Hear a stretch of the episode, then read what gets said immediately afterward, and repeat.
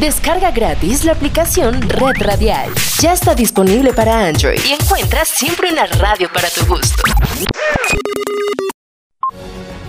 A continuación, Enlace Internacional, programa informativo transmitido en horario supervisado. Esta es una producción internacional de Red Radial.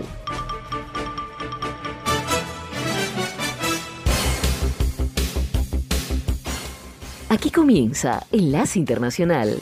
Saludos a nuestra audiencia en Caracas, Venezuela y el mundo, a través de nuestra frecuencia Sintonía 1420 AM y en Soy Ángela Montilla en la presentación. Bienvenidos.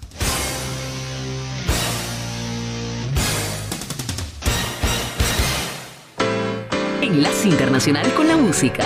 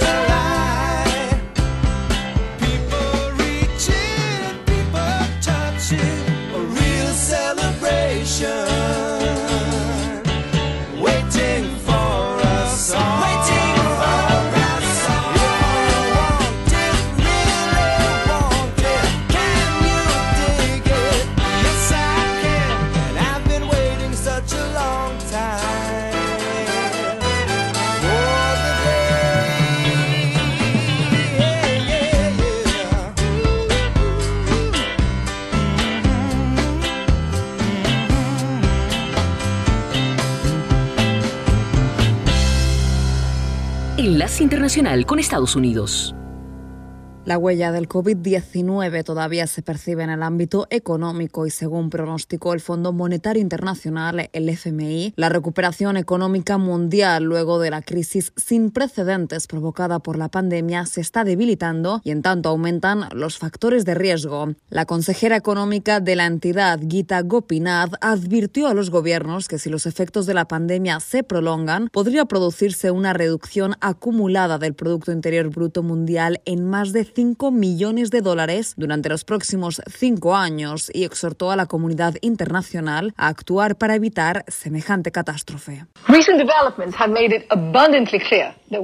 Los acontecimientos recientes han dejado muy claro que todos estamos juntos en esto y que la pandemia no habrá acabado en ninguna parte hasta que termine en todas partes. La comunidad global debe intensificar esfuerzos para garantizar el acceso equitativo a las vacunas en todos los países, superar las dudas sobre las vacunas cuando se dispone del suministro adecuado y asegurar mejores perspectivas económicas para todos. En lo que a Estados Unidos respecta, la organización financiera recortó su estimación de crecimiento para 2021 en un punto porcentual y disminuyó al 6%, un ritmo que no se veía desde la década de los 80, y temen que el crecimiento estadounidense podría verse más perjudicado en función de lo que decida el Congreso sobre los planes de gasto de infraestructura propuestos por el presidente Joe Biden y valorados en 4 mil millones de dólares. En tanto, en su informe, el Fondo Monetario Internacional elevó las perspectivas de crecimiento para Latinoamérica en 2021 al 6.3%, medio punto porcentual por encima de su último pronóstico en el mes de julio. Un vaticinio sorprendente teniendo en cuenta que se trata de una de las regiones más afectadas por la pandemia.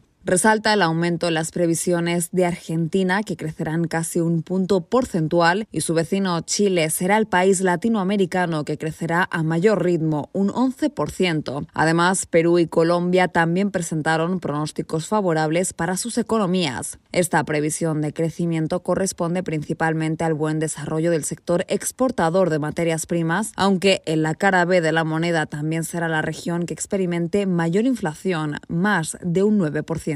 Con todo, el informe elaborado por el Organismo Monetario Internacional augura que para 2022 las economías avanzadas recuperarán sus niveles económicos prepandémicos, mientras que los países en vías de desarrollo tendrán que esperar varios años para retomar tales niveles. Unos datos que evidencian la disparidad de los recursos para poner fin a la pandemia entre los países con más recursos económicos y aquellos cuyo acceso a las vacunas contra el COVID-19 continúa siendo muy limitado. Enlace Internacional y la Nota Económica. Las medidas para afrontar la emergencia sanitaria causada por la pandemia del COVID-19 resultaron en un aumento del 12% de la deuda en países de bajos ingresos, con un récord de 860 mil millones de dólares en 2020, según un nuevo informe anual del Banco Mundial denominado International Debt Statistics 2022, Estadísticas Internacionales de Deuda 2022. Muchos países de ingresos bajos y medianos estaban en una débil posición económica al comenzar el 2020, en medio de una desaceleración del crecimiento económico y con una deuda pública y externa muy elevada pero como muchos gobiernos en todo el mundo, respondieron a la pandemia del COVID-19 con masivos paquetes fiscales, monetarios y estímulos financieros, medidas que iban dirigidas a abordar la emergencia sanitaria y amortiguar el impacto de la pandemia en los más pobres y vulnerables. Eso llevó a que los saldos de deuda combinada de los países de ingresos bajos y medianos aumentara poco más del 5% en 2020 hasta casi 9 billones de dólares. En nuestra región, excluyendo la deuda de Brasil, México y Argentina, la tasa promedio de acumulación de deuda externa para los países de América Latina y el Caribe promedió el 8,4%. Sin embargo, el deterioro de los indicadores de deuda fue generalizado y afectó a países de todo el mundo. En todos aquellos con ingresos bajos y medianos, el aumento del endeudamiento endeudamiento externo superó el ingreso nacional bruto y el crecimiento de las exportaciones. Para alcanzar una posible solución, el presidente del Grupo del Banco Mundial, David Malpass, afirmó en una publicación que se necesita un enfoque integral al problema de la deuda, que incluya su reducción, una reestructuración más rápida y mayor transparencia, y amplía que los niveles de la deuda sostenible son vital para la recuperación económica y la reducción de la pobreza. En respuesta a los desafíos planteados por la pandemia y a instancias del Grupo del Banco Mundial y el Fondo Monetario Internacional, en abril de 2020 los países del G20 lanzaron la iniciativa de servicio de la deuda en la que acordaron extender el periodo de aplazamiento hasta finales de 2021. John F. Burnett, Washington.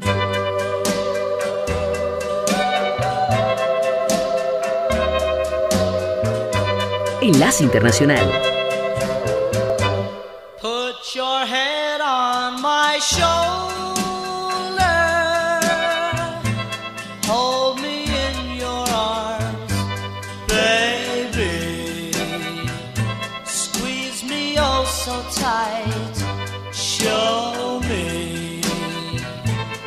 That you love me too. Put your lips next to mine,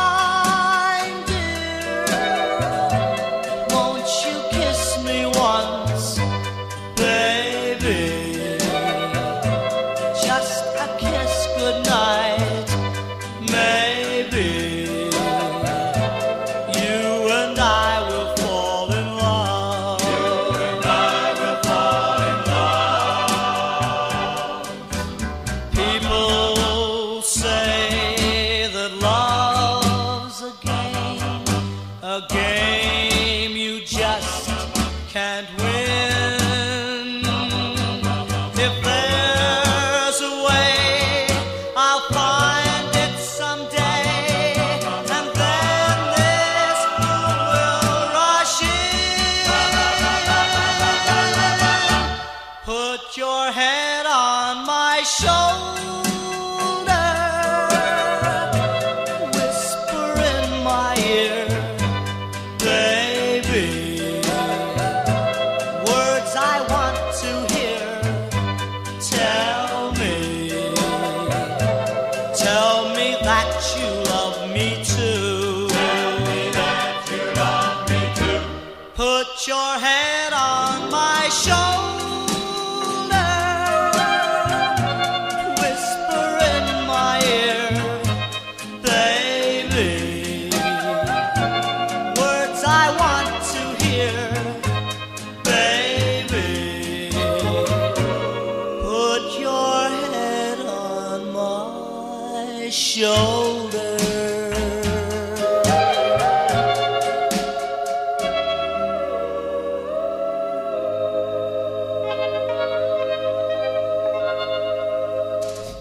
Sintonía 1420 AM está presentando Enlace Internacional. Un grupo de asesores independientes de la Administración de Alimentos y Medicamentos de los Estados Unidos, FDA, se reunirá el jueves y viernes para determinar si las personas que recibieron las vacunas contra el COVID-19 de los laboratorios Moderna y Johnson Johnson necesitan una dosis adicional de refuerzo y definir quiénes la recibirán y el plazo para ser administrada. Esta primera ronda de discusiones se da en un momento en el que muchos estadounidenses que recibieron la vacuna de Pfizer se alistan para recibir su tercera dosis. Sin embargo, se cree que podría tomar una semana más para conocer la conclusión final sobre este importante tema. Tomando como base las recomendaciones hechas por la FDA, el panel independiente de los Centros para el Control y la Prevención de Enfermedades de los Estados Unidos, los CDC, se reunirán la próxima semana para tomar la decisión final y así brindar los detalles sobre las personas que recibirán el refuerzo y fijar una fecha para el procedimiento. Con estas medidas, las autoridades sanitarias buscan reforzar la confianza de los estadounidenses sobre la efectividad y seguridad de las vacunas, pero algunos expertos creen que por el contrario, este tipo de debates confunde a la población y afecta el importante esfuerzo que desarrolla el gobierno para persuadir a los más de 70 millones de ciudadanos que aún no se han vacunado. El debate continúa después de que los CDC aprobaron la tercera dosis de Pfizer para adultos mayores, residentes de hogares geriátricos y personas con algunas enfermedades preexistentes después de seis meses de haber recibido la segunda dosis. Sin embargo, la doctora Rochelle Walensky, directora de los CDC, decidió agregar a la lista a todos aquellos trabajadores de alto riesgo, como maestros y trabajadores de la salud, lo que incrementó el número de personas en esta lista, que incluye a varios millones. El panel que se reunirá esta semana también discutirá sobre la efectividad y posibilidad de mezclar vacunas desarrolladas por diferentes laboratorios, algo que ha sido una de las preguntas más frecuentes entre los ya vacunados y es un tema sobre el que las autoridades sanitarias no se han pronunciado oficialmente. Héctor Contreras, Washington. Desde Caracas, Enlace Internacional, por sintonía 1420 AM. You fill up my senses like a night in a forest, like the mountains in springtime, like a walk in the rain, like a storm in the desert, like a sleepy blue ocean. You fill up my senses. Come fill me again.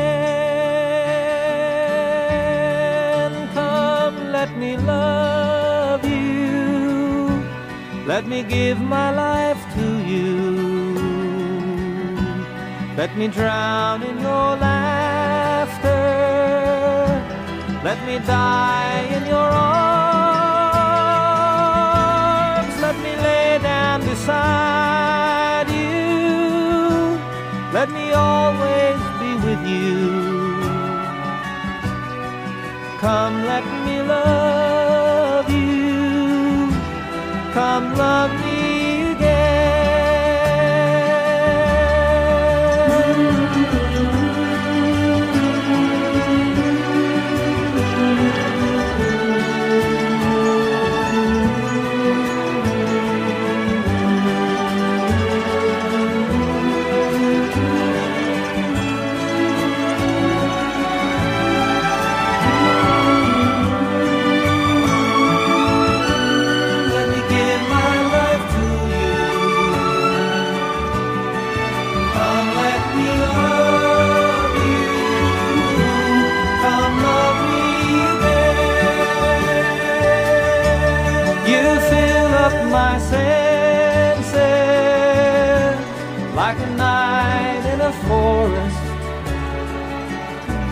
like the mountains in springtime, like a walk in the rain, like a storm in the desert, like a sleepy blue ocean. You fill up my senses,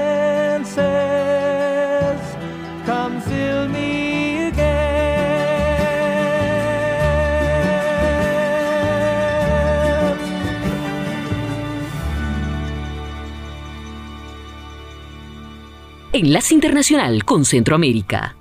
Defensa de la soberanía nacional y la patria, el antiinjerencismo, el socialismo, la autodeterminación, la independencia y la resistencia a lo que se denomina como la invasión yanqui han sido los pilares fundamentales del discurso oficial que sostiene el gobierno sandinista ante la nación y el mundo para enfrentar una demanda global de democracia, justicia y transparencia en el proceso electoral. Pero para muchos defensores de derechos humanos, el discurso oficial carece de validez y vigencia ante la realidad de Nicaragua y los convenios internacionales suscritos por el país y que el gobierno está comprometido a respetar. Gonzalo Carrión del colectivo de derechos humanos de Nicaragua Nunca Más. El Estado de Nicaragua, como la mayoría de los estados del mundo, está obligado internacionalmente por haber suscrito la mayoría de los instrumentos de derechos humanos a respetar los derechos humanos de su población. Esta semana el Ministerio de Relaciones Exteriores de Nicaragua atacó con virulencia al embajador de los Estados Unidos en Nicaragua, Kevin Sullivan, calificando su labor como detestable injerencia invasora, el canciller de la República, Denis Moncada, dijo a medios oficiales en una conversación telefónica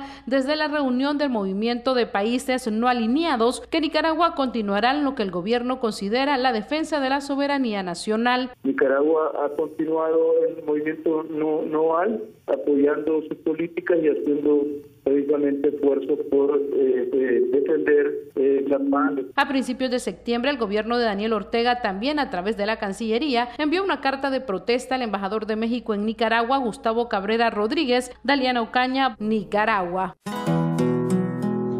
Pienso que un sueño parecido no volverá más y me pintaba las manos y la cara de azul. Y de provisa el viento rápida me debo. Enlace Internacional. Y me hizo volar en el cielo infinito.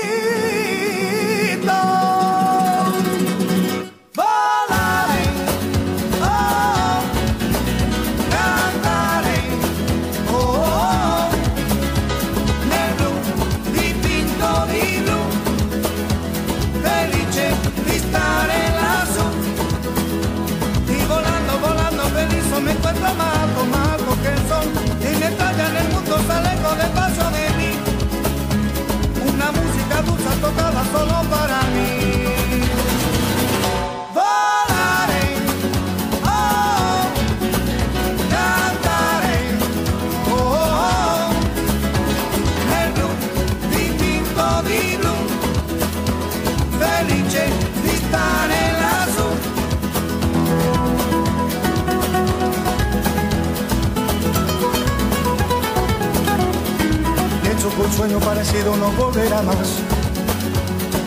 Y me pintaba la mano y la cara de azul. Y de improviso el viento rápido me llevó.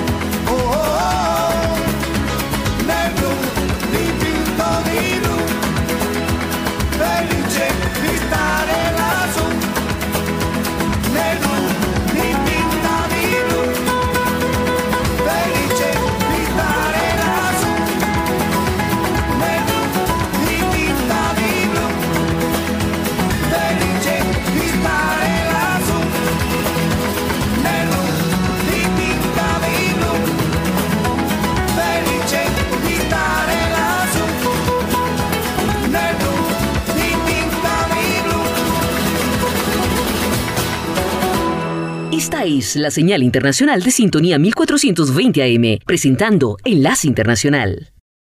Mientras la Armada de Colombia continúa en la búsqueda de al menos seis personas desaparecidas en aguas del Caribe, luego del naufragio de una embarcación con 29 migrantes y que dejó además tres muertos, las autoridades denunciaron que bandas de tráfico de personas están utilizando puertos y lanchas ilegales para zarpar con migrantes hacia la frontera con Panamá, con fatales consecuencias como explica el contraalmirante Juan Rosso, comandante de la Fuerza Naval del Caribe. Esto es una irresponsabilidad por parte de personas inescrupulosas que quieren aprovechar la situación de aglomeración de migrantes que hay en Ecoclí y les ofrecen este tipo de embarcaciones y los llevan a puntos clandestinos para embarcarlos. Y es que mientras la situación de hacinamiento en Ecoclí continúa siendo crítica, en la frontera con Panamá cientos de migrantes a diario también exponen sus vidas a múltiples peligros para cruzar la espesa selva del tapón del Darién. La canciller de Colombia, Marta Lucía Ramírez, reiteró el llamado a la comunidad internacional para que haga frente común contra esta tragedia. Lo que nos pasa en Necoclí es producto de que Ecuador los dejó subir, pero Panamá no los puede absorber a todos. Panamá dice yo no puedo recibir más porque Costa Rica no me los deja pasar y así sucesivamente, pero mientras tanto son miles de personas sufriendo y con el riesgo enorme de perder la vida como lo estamos viendo hoy tan dolorosamente. Entre tanto, el presidente Iván Duque dijo que en la visita que realizará a Colombia, el secretario de Estado de Estados Unidos, Anthony Blinken, prevista para la próxima semana, su gobierno pedirá que la administración Biden aclare a los haitianos que el Estatuto de Protección Temporal no es una aprobación generalizada y de esa manera desestimular la migración. Enlace Internacional. Las remesas enviadas por los hondureños que viven y trabajan en Estados Unidos, España y Canadá siguen siendo un factor determinante en la economía de Honduras, apoyando a las familias que subsisten con bajos salarios o que perdieron sus trabajos durante la pandemia. Y según un informe del Banco Central denominado Encuesta semestral de remesas familiares, el promedio enviado mensualmente a un núcleo familiar asciende a 450 dólares. El informe resalta que el 55.3% de los encuestados manifestó que los envíos son la principal fuente de recursos para su familia y de estos, un 40.7% declaró que es un complemento a sus ingresos ante el bajo poder adquisitivo de los hondureños. El economista Ismael Cepeda resalta que las remesas provenientes del extranjero se han convertido en la principal fortaleza económica de los hogares en Honduras, pero, dijo el experto, hablar de ahorro es prácticamente imposible, debido a que los ingresos que perciben resultan insuficientes. Que prácticamente tienen que sostenerle la vivencia y por eso eh, las remesas, la mayor, más del 85%, va a ir enfocada, a eh, los bienes muy básicos, los bienes como la electricidad, como el alquiler, como eh, pagarle la colegiatura, la escuela. No va a ir para inversión o ahorro como eh, nos ilusionamos. El reporte también destaca que el 95.3% de las remesas que ingresan al país provienen de Estados Unidos, donde residen más de un millón de hondureños que emigraron por falta de oportunidades en el país y también desde España y Canadá. Nos ayuda, ¿verdad?, a, poder solventar y salir un poco de los gastos que tenemos mensual, mes a mes.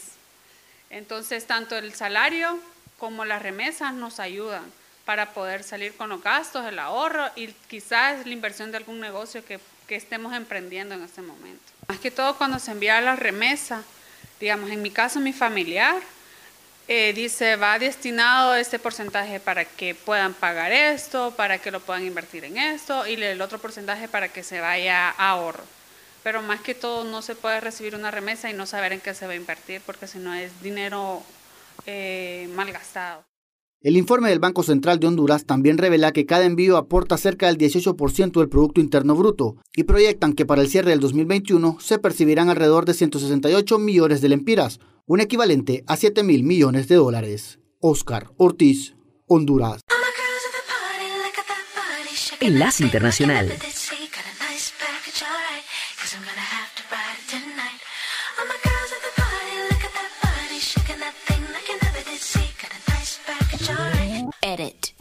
Three, two, one.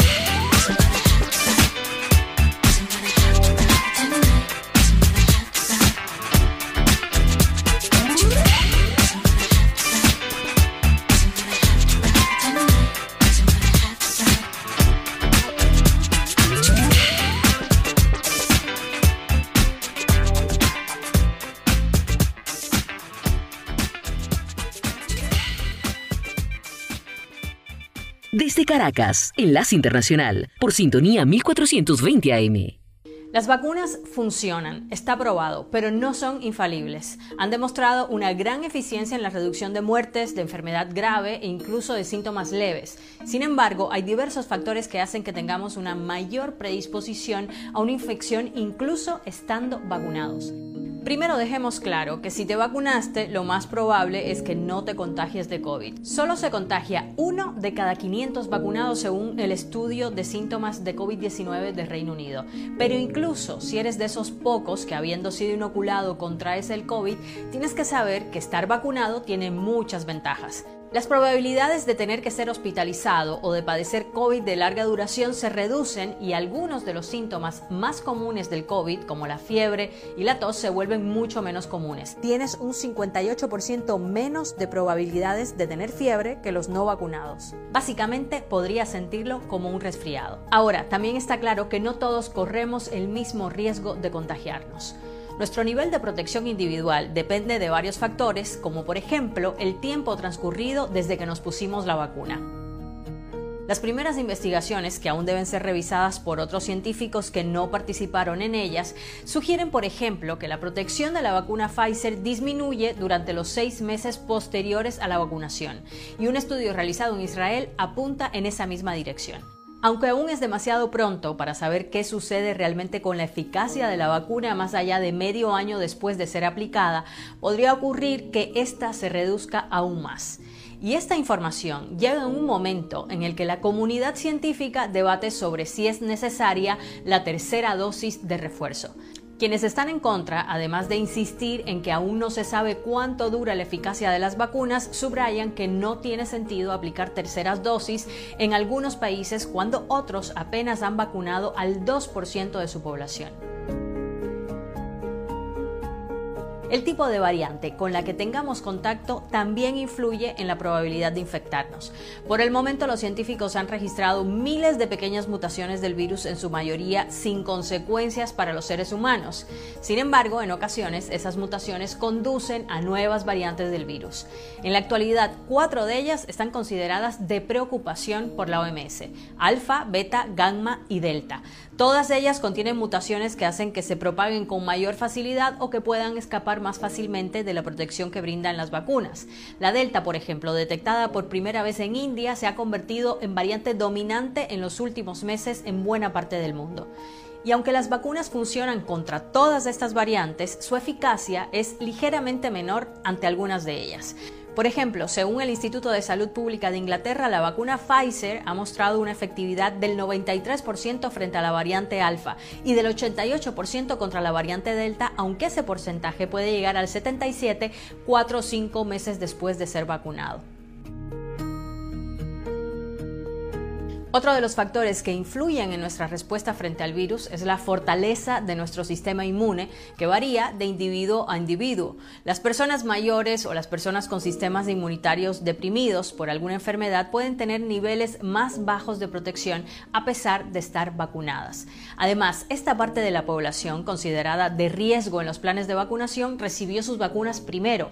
Por eso, si la protección disminuye con el paso del tiempo, estas personas perderían su protección antes. También hay que añadir que estudios hechos hasta el momento sobre la efectividad de las vacunas muestran diferentes resultados en cuanto a su reducción del riesgo relativo.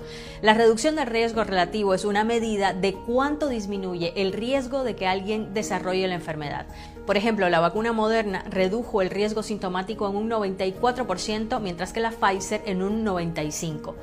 Un poco más bajos son los porcentajes de las vacunas de Johnson Johnson de un 66% y AstraZeneca 70%, aunque mostró un aumento del 81% si se dejaba un intervalo más largo entre dosis. Pero los científicos insisten en que no hay que detenerse a elegir una vacuna u otra. Lo importante es vacunarse con la que tengamos disponible, ya que todas reducen drásticamente la probabilidad de que nos contagiemos y de hacerlo son mucho menores las posibilidades de que el contagio termine en el hospital o con la muerte. Descarga gratis la aplicación Red Radial. Ya está disponible para Android y encuentras siempre una radio para tu gusto. Enlace Internacional.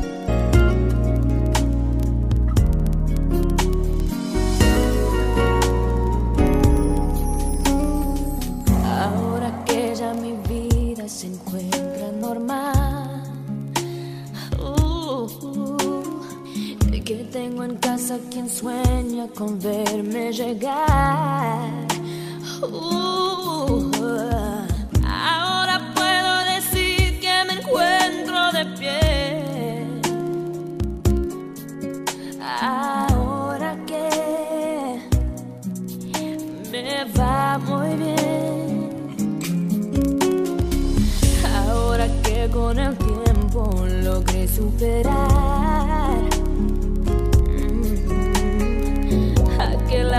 Que por poco me llega a matar.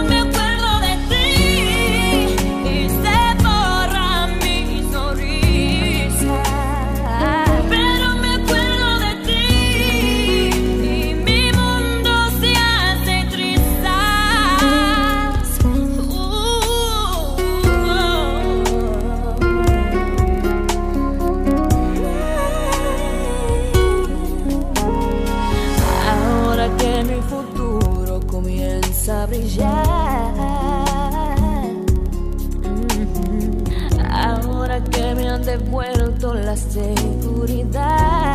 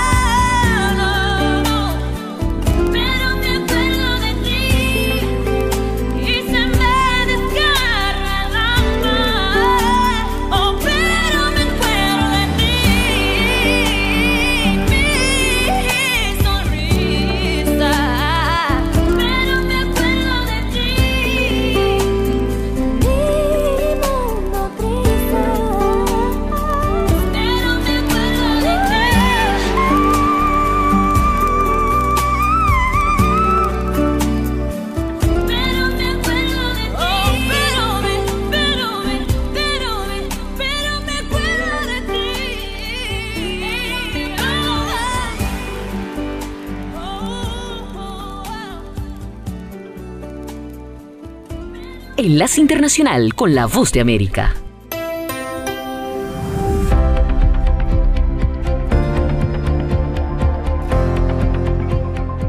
Cordiales saludos a nuestra audiencia desde Washington. Soy Yoconda Tapia y hoy en Conversando con la Voz de América abordamos el tema de la preocupación de organismos internacionales por la creciente presencia de menores en los flujos migratorios hacia México, Estados Unidos y Canadá, enfrentando serios riesgos en ese camino. Este es el tema que se pone en contexto con el alerta que lanzó UNICEF, la agencia de la Organización de las Naciones Unidas para la Infancia, y la entrevista de nuestra colega Celia Mendoza con Javier Córdoba, coordinador de programas de UNICEF en Panamá. Bueno, básicamente hemos lanzado este, este, reporte para alertar un poco de una situación muy preocupante. ¿no? En este año 2021, el número de población migrante que está atravesando la, la frontera entre Colombia y Panamá a través de la jungla del Darién, pues se ha incrementado de manera eh, significativa.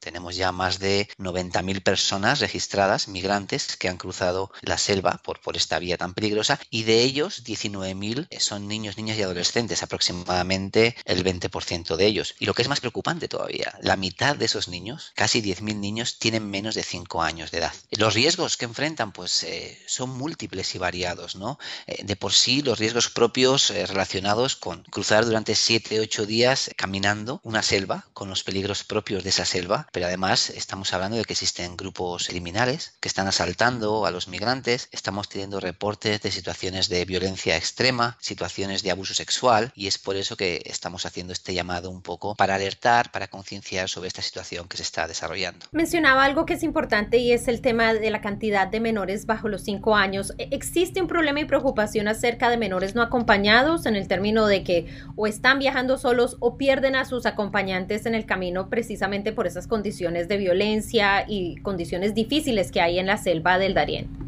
Efectivamente, tenemos casos de niños y niñas que llegan solos o llegan acompañados de un adulto que en realidad no es uno de, sus tutores o de sus papás por diferentes razones. A veces la propia dureza del camino hace que los papás, las mamás, entreguen temporalmente a sus hijos e hijas a algún otro migrante para que llegue hasta allá. Es ahí donde, con el apoyo de UNICEF, son identificados estos niños y referidos a, las autoridades para gestionar ese caso. Entonces, sí es cierto que esto también se ha visto incrementado en este, en este último año y es algo que nos preocupa mucho.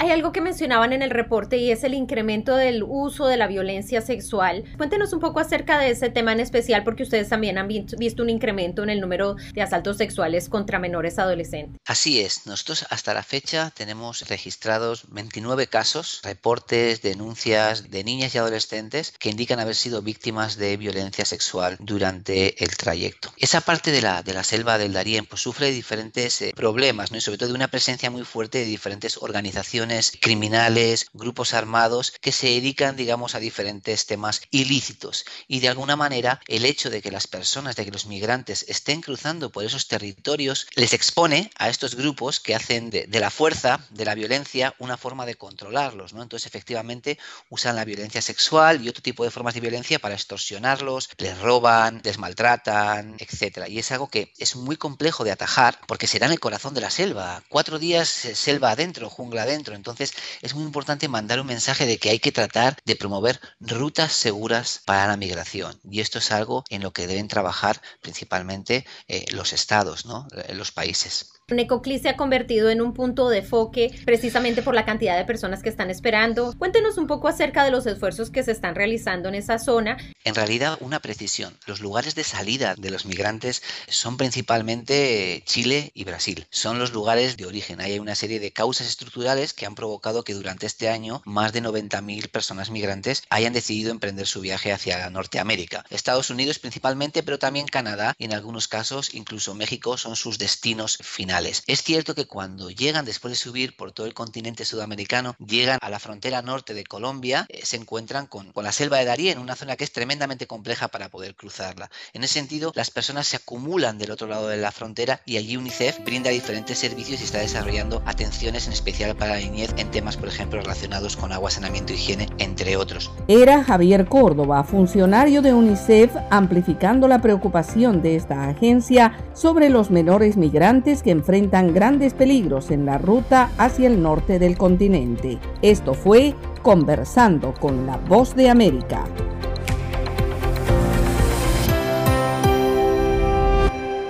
A continuación, un mensaje de servicio público de la Voz de América. Para evitar la propagación del coronavirus en casa, recuerde que solo toma unos minutos limpiar las superficies que más toca en su vivienda, manijas de las puertas, interruptores de la luz, lugares donde come, control remoto, entre otros. Esto por lo menos una vez al día. Este fue un aviso de servicio público de la Voz de América. Expertos en materia sanitaria advierten que Venezuela encara una tercera ola de COVID-19 en peores condiciones que en 2020, una situación que preocupa especialmente a los trabajadores sanitarios de hospitales públicos que no cuentan con equipos de bioseguridad, como expone Mauro Zambrano, coordinador de la organización Monitor Salud. Solo en el mes de septiembre 457 contagiados trabajadores de la salud. Hemos incluso hablado con las autoridades sobre la situación y aún no hay respuesta. Se están contagiando muchísimo. En tanto, el gobierno venezolano anunció la implementación de una plataforma conectada a la base de datos del Estado denominada Semáforo, que restringe el acceso a espacios públicos como restaurantes. Según la vicepresidenta Delcy Rodríguez, el sistema busca normalizar la vida comercial en el país. La persona da su número de cédula. Una vez que lo incorpora al teléfono o lee el QR, allí va a poder saber si la persona está positiva en COVID. Obviamente esa es la luz roja, la luz de alerta. No puede ingresar al sitio. Luego está la luz verde, se va a encender cuando nos indica que la persona está vacunada y puede entonces ingresar al establecimiento. Y tiene también la opción de la luz amarilla, que es la persona que está sana, que no está contagiada, pero que no se ha vacunado. Sin embargo, persisten las dudas respecto al funcionamiento del sistema que empezará a partir de la tercera semana de este mes. Según el presidente Nicolás Maduro, el 50% de la población ha sido inmunizada contra el COVID-19. Carolina Alcalde, Voz de América, Caracas. Enlace Internacional.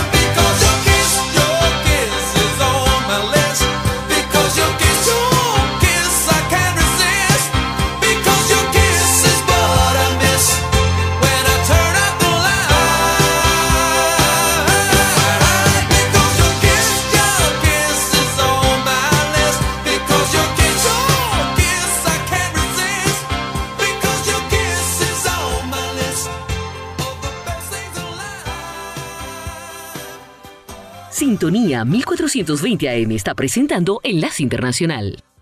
El gobierno de los Estados Unidos inicia hoy una importante ronda de diálogos virtuales con autoridades de otros 30 países y la comunidad europea y de las que Rusia estará ausente para abordar el tema de la ciberseguridad y ataques para secuestro de datos, problemas que han afectado durante los últimos meses a empresas de todo el mundo, especialmente del sector logístico, de energía y alimentos. Para algunos especialistas, la ausencia de Rusia en estos diálogos es una clara muestra del mal momento que atraviesa la relación entre los gobiernos de Washington y Moscú y uno de los motivos del distanciamiento entre los dos países es porque el gobierno del presidente Joe Biden acusó al gobierno ruso de proteger a empresas de piratas informáticos que roban información importante a las empresas y luego cobran fuertes sumas de dinero a cambio de devolverlas y si no se realiza el pago amenazan con borrarlas o publicarlas lo que causaría gran problema para las entidades.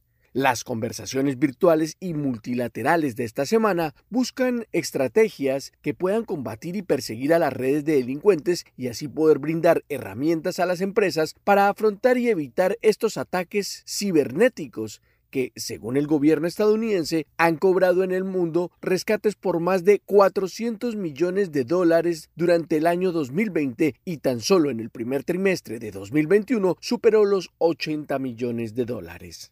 Desde el inicio de su gestión, el presidente Joe Biden ha enfrentado varios casos de secuestro de datos y ha tomado importantes medidas para sancionar a algunas empresas que han ayudado al lavado de criptomonedas, que es la forma en la que se pagan estos rescates. Estados Unidos se ha visto fuertemente afectado por este tipo de ataques como el sufrido a la empresa Colonia Pipelines, que operaba el oleoducto más grande de la costa este del país, lo que generó hace unos meses caos y desabastecimiento de combustible en varias ciudades y por el cual esta empresa debió pagar una importante suma de dinero para el rescate de su información y también el sonado caso del ataque conocido como SolarWinds, que representó toda una campaña de ciberespionaje en contra del gobierno estadounidense. Enlace Internacional con la Música. When you try your best but you don't succeed. When you get what you want but not what you need.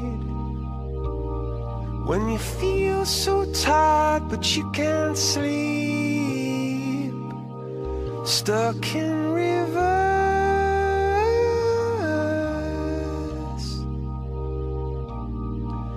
tears come streaming down your face.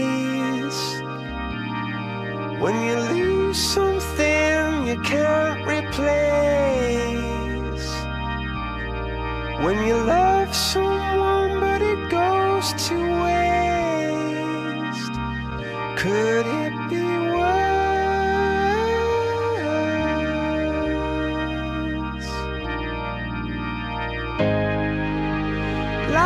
Sweet.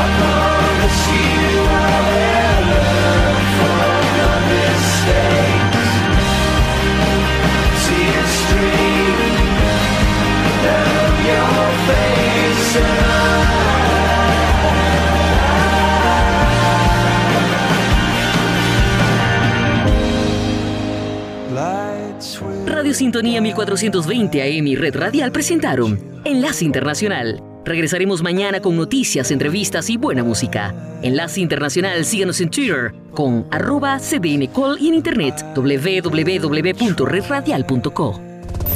Descarga gratis la aplicación Red Radial. Ya está disponible para Android y encuentras siempre una radio para tu gusto.